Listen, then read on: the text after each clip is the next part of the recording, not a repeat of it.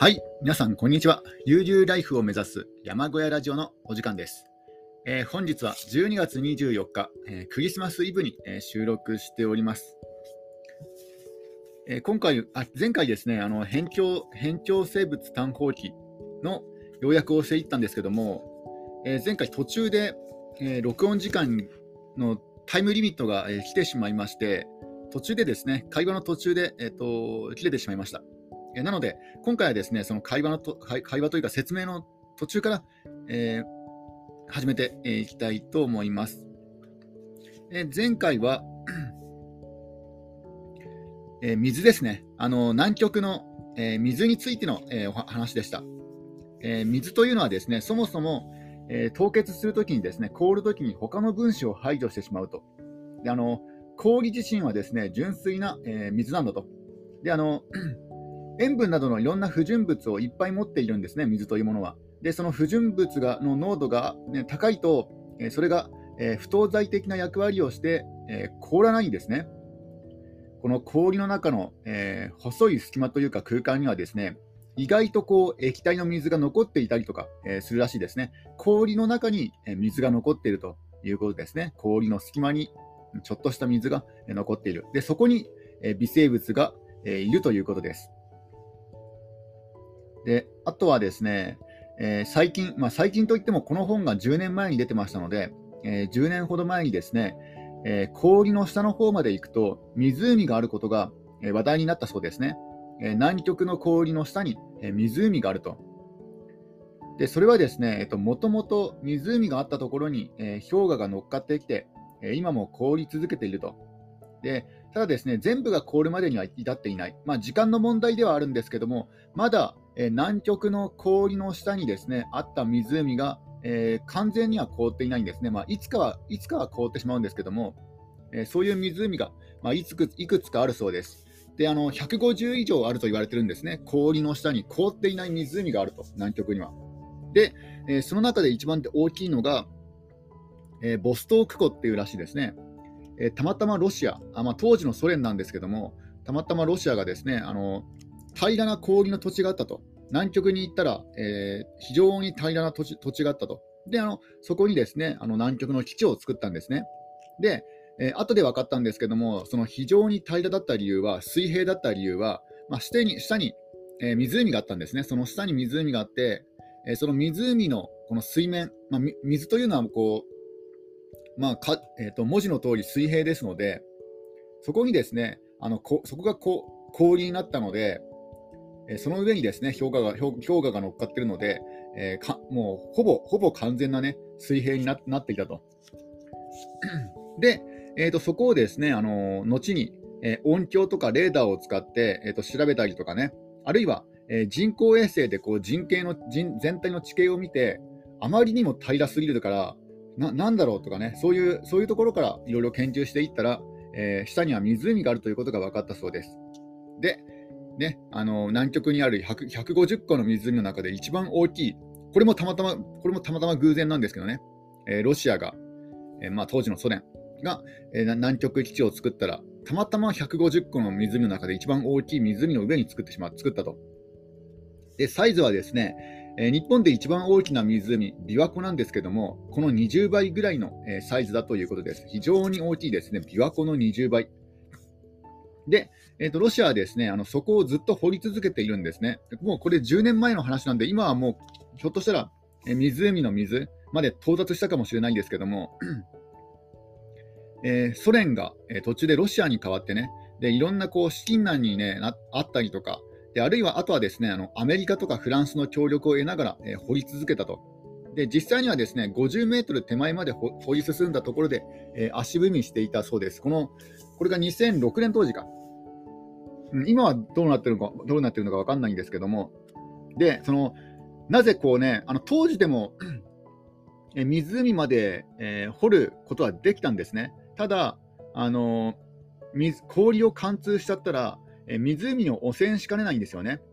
だからその汚染を防ぐ術をですね、あの当時の、えー、人々は、えー、知らないんですよ。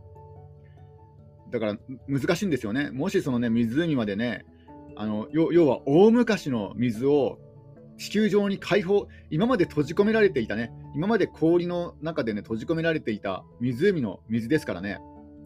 えー、そこからね、何が出てくるかわからないし、あるいはですね、えー、今の地球の、えー、そういったなんか、ね、いろいろんなね、大気とかね、いろんな生物とかね、そういったものがその湖に行っちゃうわけじゃないですか。だから、かえってその湖を汚染してしまう、えそういう危険性もあるので、どうしようかってね、そこで止まってしまったらしいですね。だから、あと50メートルだから、とりあえず掘っちゃおうかっていうね、意見が強かったそうです、当時。で、えー、長沼さん自身も、この本のね、あの対談のメインの著メインの方も、えー、まあ、とりあえずね、もう、もう5回ぐらい、えー、その、50メートル先までと掘って、そこでストップしてから5回ぐらい南極の夏が過ぎていると。だからもうそろそろね、もう理論理論もね、煮詰まっているというか、もう掘ってもいい時期なんじゃないかなと考えているようです。まあ、ただですね、まあ、掘るにしてもある程度汚染を、え、防ぎながら掘ると。だからベストじゃないにしても、え、セカンドベストで掘ってみようと。まずは掘ってみようっていうね、え、そういうふうに考えているそうです。で、その汚染をどうやってね、防ぐかなんですけども、これについてはまだ明らかにされていない。あの、まあ、当時、10年、10年、15年ぐらい前の当時の記録なんですけども、あ話、対談なんですけども、えー、具体的なことはまだ明らかにされていないらしいですね。その汚染をね、どうやって防ぐか。え ちょっと、えー、飲みますね。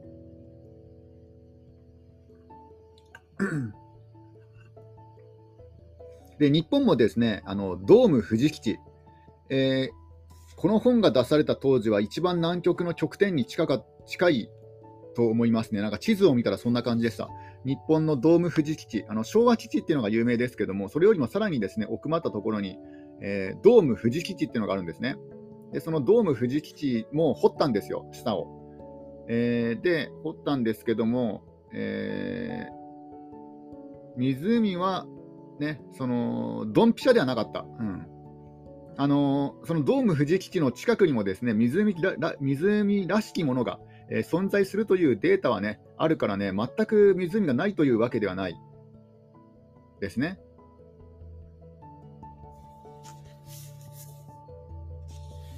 あで、掘り方なんですけども、その氷の掘り方、あの不凍液を注入しながら掘る場合もあるし、熱をかけてね、熱と機械的なこういうガリガリガリっていうね、削り方で掘ってる、えー、ようですね。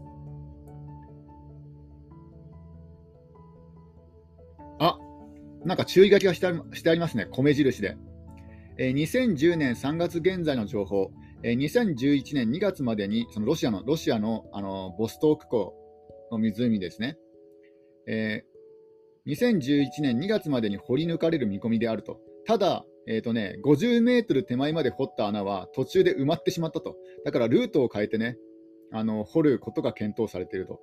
ということはもう掘られてますね。2011年2月に掘り抜かれてる予測が出て出ていたので、もう10年ほど前に、10年ほど前の話になりますね。で、あのこのあ先ほどのあのドーム富士基地なんですけども、あの南極の内陸部で昭和基地の南、まあ、昭和基地よりもさらに、えー、南極に極点に近い、えー、ね、極点に向かって約1000キロの位置にある日本の基地ですね。えー、1995年に、え、開設されたということです。えー、で、え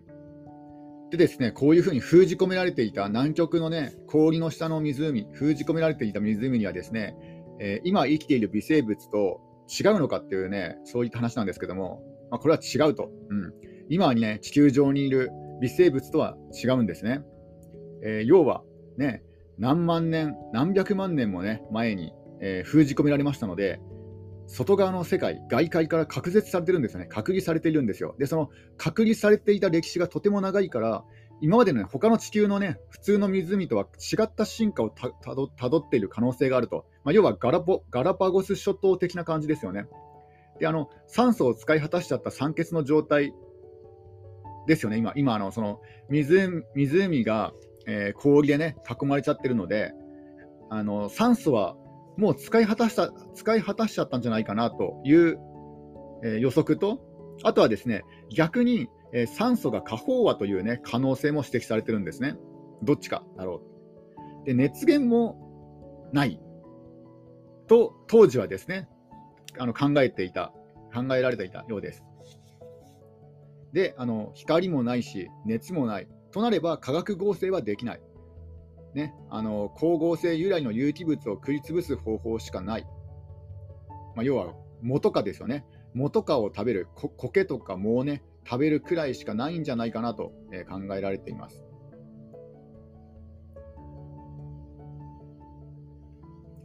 でそんなね、あのー、その何百万年前に、えー、その湖の、ね、ところまで、えー、湖の氷の中の生き物、えどういうふうにしてねあのそのそこにたどり着いたかっていうと、まあ、おそらくはですね、あの遠い場所から運ばれてきたんじゃないかなと、え考えられています。えそうでないときにはあまりね、えあその例えば、あの地球の地球の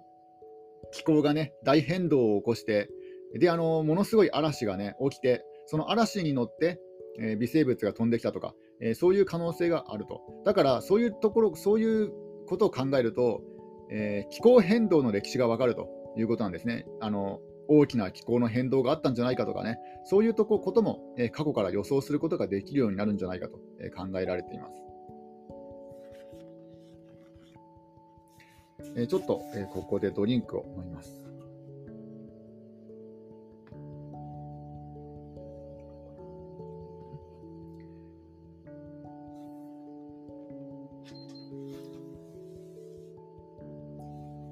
でですね、その南極の氷を調べることによって、あのまあ、放射年代測定的な感じでですね、あの絶対年代が分かるわけですね。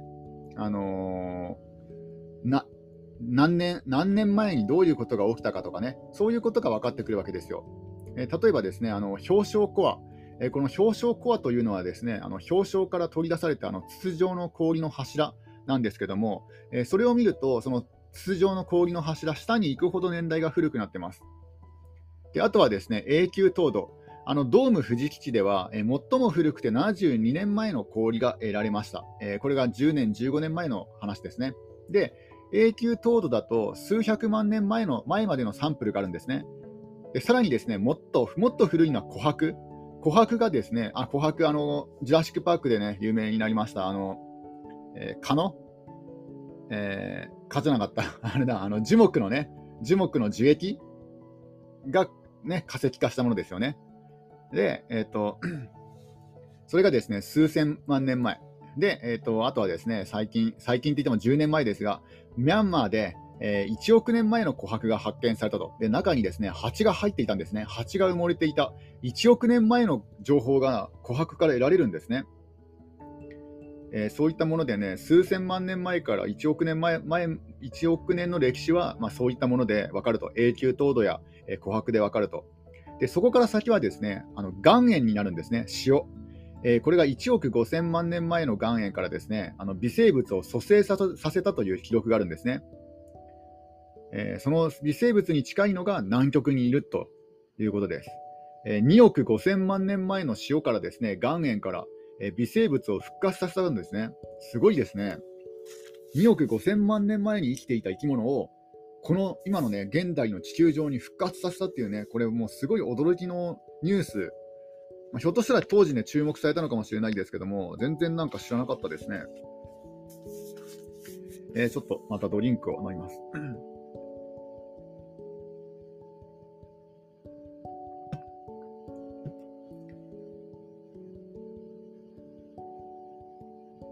えー、南極の、えーね、表層、今まで先ほどまではね、その南極の氷のね、南極の下、えー、下のところの話だったんですけども、今度はですね南極の上の生物、えー、例えば湖の、その先ほどのね、氷の湖の、えー、上にはね、どういうやつがいるかっていうとですね、今度はあの超高熱菌っていうのがいるんですね、超高熱菌。えー、これはですね、80度以上でも生育できる微生物のことなんですよ。えー、超はですね、超える。で、高は好き。で、熱。あの、暖かい寒いの熱ですね。熱源の熱。で、菌ですね。細菌の菌。超高熱菌。でこの超根熱菌がね、いるとしたら、えー、ボストーク湖の下の方には、えー、もしかしたらですね、地熱活動、火山活動があるかもしれないというね、ここまで分かってるんですよ。だから、微生物を調べると、ね、その下が何、どうなってるかが分かると。えー、だからですね、熱水噴出口、えー、地熱で熱せられた水が噴出する割れ目がですね、ひょっとしたらこの湖にあるかもしれないと、えー、その可能性がですね、えゼロではないんですね。で、そういうことを考えると、まあ、最終的にはですね、あの地球外生命体の謎にもつながっていくわけですよね。えー、絶対に生物が生きられないと今までは考えられていたそういった環境でもね微生物が生きているということは、えー、そういう星、そういう惑星とかねそういう星でもひょっとしたら生物がいるんじゃないかと、まあ、そんな高等生物かどうかは別として、うん、何か生き物、地球外生命体もいるんじゃないかという話に、えー、つながっていくようです。えー、で、ここで、えー、あ、まだ話続いてたか。うん、でですね、え、ー、と、今話をしているのが、で今までがですね、えー、マイナス20度の実験室にいたそうです。で、えーと、そこから移動されたのかわからないんですけども、あ移動してますね、うん。寒いので、外に出たようです。あのマイナス20度の実験室でであの対談をしていたんですが、寒いので外に出て、であの極地研究所、同じね、同じく極地研究所内のえ展示室にある、え古い雪上車の中に入ったようですね。まあ、このこの極地研この対談を行っている極地研究所は、今現在の極地研究所ではなくて、今今は立川かな、あのー、昔の、え極地研究所の話になります。で、あの運転席と助手席の間にですね、その雪上車の間に、あ雪上車の運転席と助手席の間に、エンジンがあるんですね。でこのエンジンの熱でその雪上車の、車内を温めているよ温めているようです。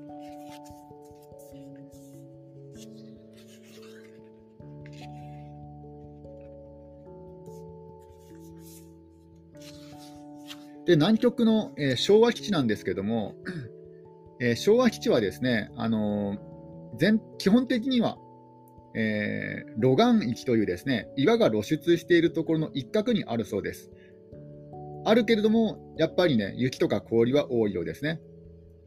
で、それに対してですね、あのイタリアの基地もあるんですけども、あのこの長沼先生はあの昭和基地、日本の昭和基地よりも先にですね、イタリアの基地の方に行ってたんですね。あのプレハブ作りの、えー、昭和基地もそうですね、プレハブ作りですね、プレハブ小屋作り。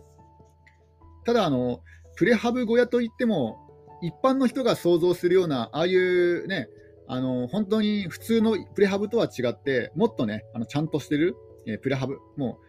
ね、パッと見なんか本当の住宅っぽいようなプレハブですね。まあ、透明透明の写真で見るとそんな感じですね。なんだろう、あの仮設住宅っぽいのかな？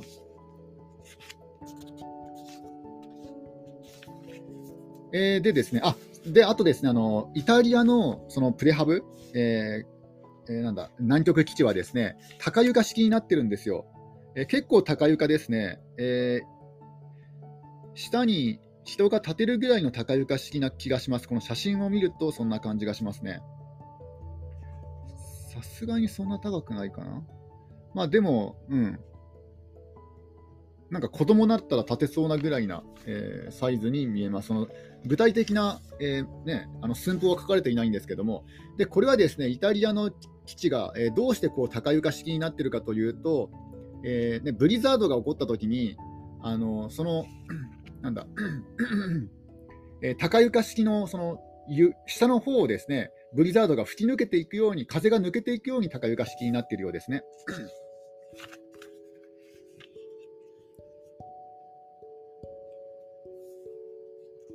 あちょっとここでドリンクを飲みますね。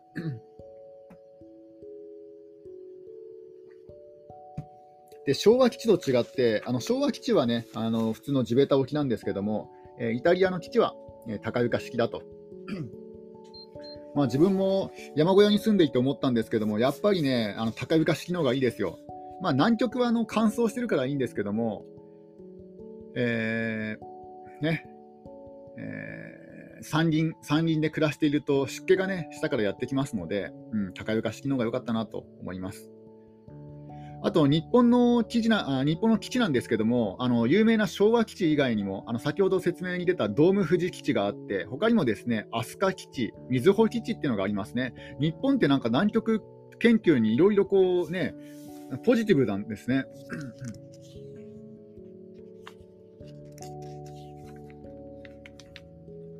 えー、で、えー、あとはですね、その南極の隊、南極の、なんていうんですかね、研究隊、探検隊、うん、にあの参加したことがあるんですね、この長沼さん。で、この南極の研究というのはですね、その体調によって大きくね、あの変わるそうです。その体調によってその体のカラーがですね、随分と違うらしいんですね。えー、どういうところが違うかというと、例えばアルコールですね。あのアルコールを飲んでいいか飲んじゃだめかっていうね、この禁止かどうかも体調によって決まるようですね。で、この長沼さんが参加したときは、あの結構ですね、あの体調も良い、良い体調というか、なんだろう、あのま、お酒を飲んでも良い体調だったようですね。えー、専門用語で、えー、ドライとウェットっていうのがあって、えー、ドライというのはノンアルコールで、これはお酒は禁止ってことで、ウェットっていうのはアルコールが OK っていうね、えそういう意味らしいです。で、え、この中沼さんが参加した年は、え、ウェットな年だったようですね。お酒を飲んでもいい年。で、イタリアはですね、イタリア隊の場合はなんか三つ星レストランのシェフが3人も来ていたようですね。すごい豪華ですよね。えー、朝、朝、昼、晩と三つ星シェフの料理を食べることができたなんてね、すごいいいですね。で、その国際協力だったので、えーと、海外の人もね、いっぱいいて、でやっぱりね、あのイタリアの基地だったので、えーこの長沼さんはあの昭和基地に参加する前に先にねイタリアの基地に参加したんですね。でそのイタリアの基地の場合は、えー、7, 7, 8割7 8割がイタリア人で、えー、ラテン系でねかなり明るい雰囲気の、えー、そういった、ね、タイだったそうです。で、えイタリアの基地の正式名称はテラノバベイ基地だそうですね。ちょっとドリンクを飲みます。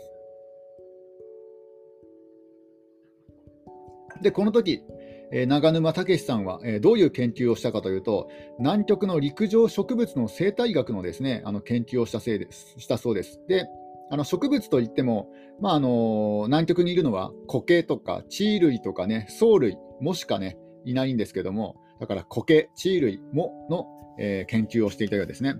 で、えーと、イタリア基地の周辺でやっていたんですけども、この周辺というのがですね結構幅広いところまでやったようですね。あのヘリコプターで1、2時間飛んだところも、えー、研究したそうです。ただあの、ヘリコプターはあのオペレーション、運用のタイミングがあって、それにね、便乗できたら便乗して、えー、そこにですねあの研究計画を出して、それが認められたらね、ようやく、あのああまずあの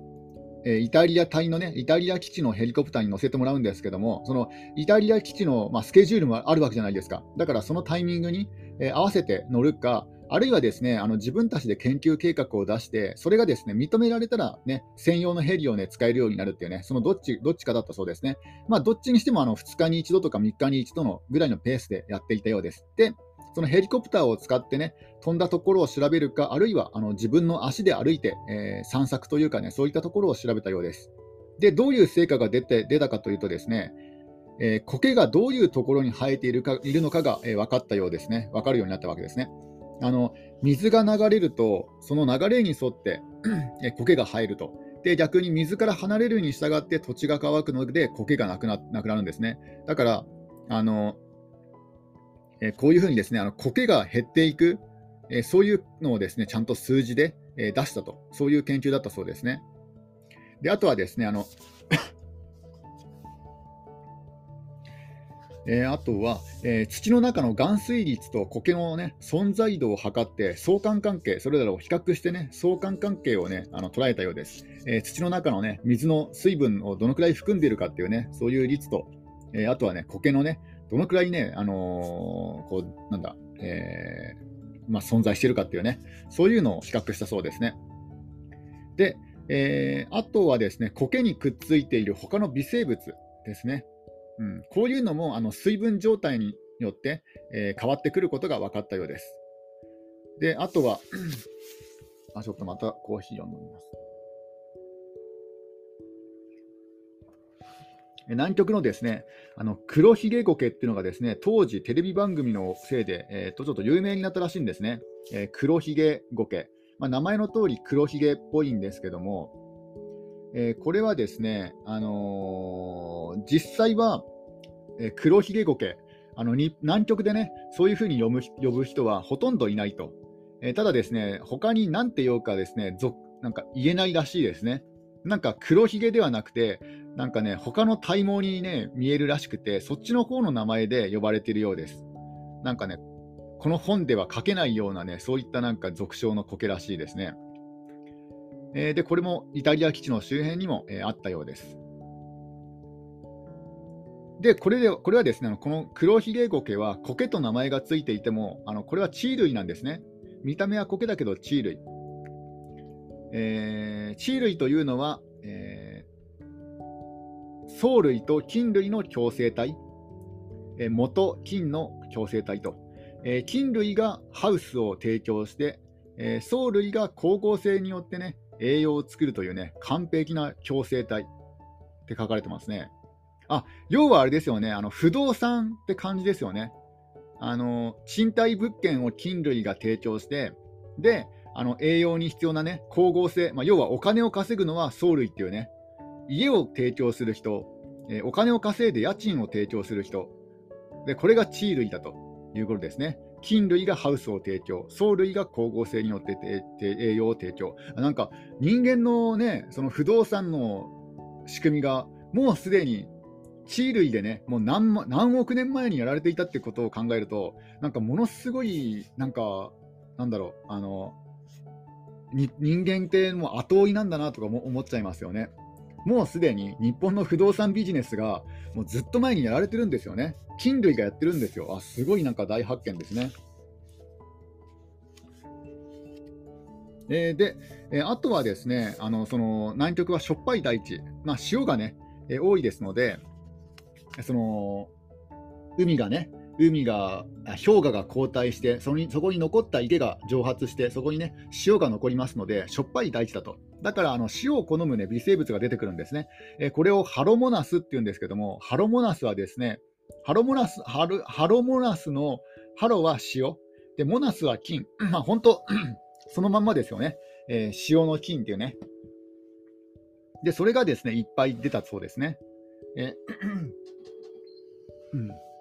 で、このハロモナスをですね、どうやって、ね、取ろうかというとですね、その高い塩分で、え育てたものをですね、急激に、え真水に浸すと、えその淡水環境へ持っていくと、え普通はですね、バタバタとその菌が死んじゃう、微生物が死んじゃうんですね。で、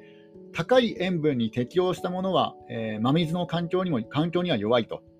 でも、えー、死なずに真水で生き残ったものをもう1回ですね、高い塩分の方へ持っていくと。こうして高い塩分と低い塩分の間を何回も何回も往復させると、それで生き残った微生物がハロモナスだったそうですね。えで、これはもう、これはですね、大体なんか最初から予想していたそうですね。えー、淡水、淡水でも、えー、ね、海水でも、えー、どんな塩分の範囲でも生きられるようなハロモナスという、え生物がたくさん取れたと。えー、でこれではですねあのそういうものがいるとはそれまで誰も知らなかったようですね。うん、知らなかったけども多分いるんじゃないかって思われたの想像予想していたのかなと思われます。で、このハロモナスの強いところはですね、単に塩分に強いだけではないんですね。あの広い範囲の塩分濃度に適応できて、しかも、えー、寒いところでも OK ということなんですよ。あのよく極限環境生物というとですね、どうしてもあの高い温度でも生きていけるとか、高い塩分でも生きていけるとか、えー、そういうところが、ね、注目されがちなんですけども、そうではなくて、あの耐えうる環境条件の幅が広いっていうね、その幅が半端じゃないということ、ことそっちの方がですね、あのある意味では極限性を表しているそうなんですね。で、そっちの方が面白いと。まあ、要はですね、あのジェネラリストのあの、ね、オールマイティーな存在の極限みたいなね、えー、そういうやつです。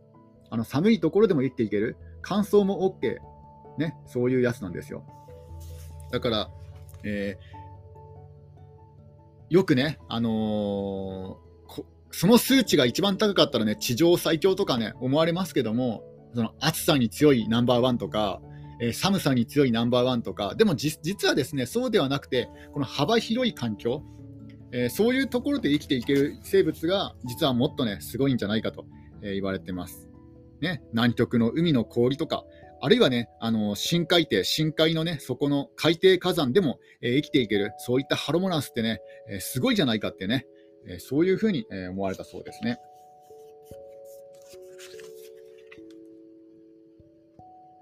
えー、あ、もう時間ですね。えー、じゃあ今日はこの辺で、えー、終わりにしたいと思います。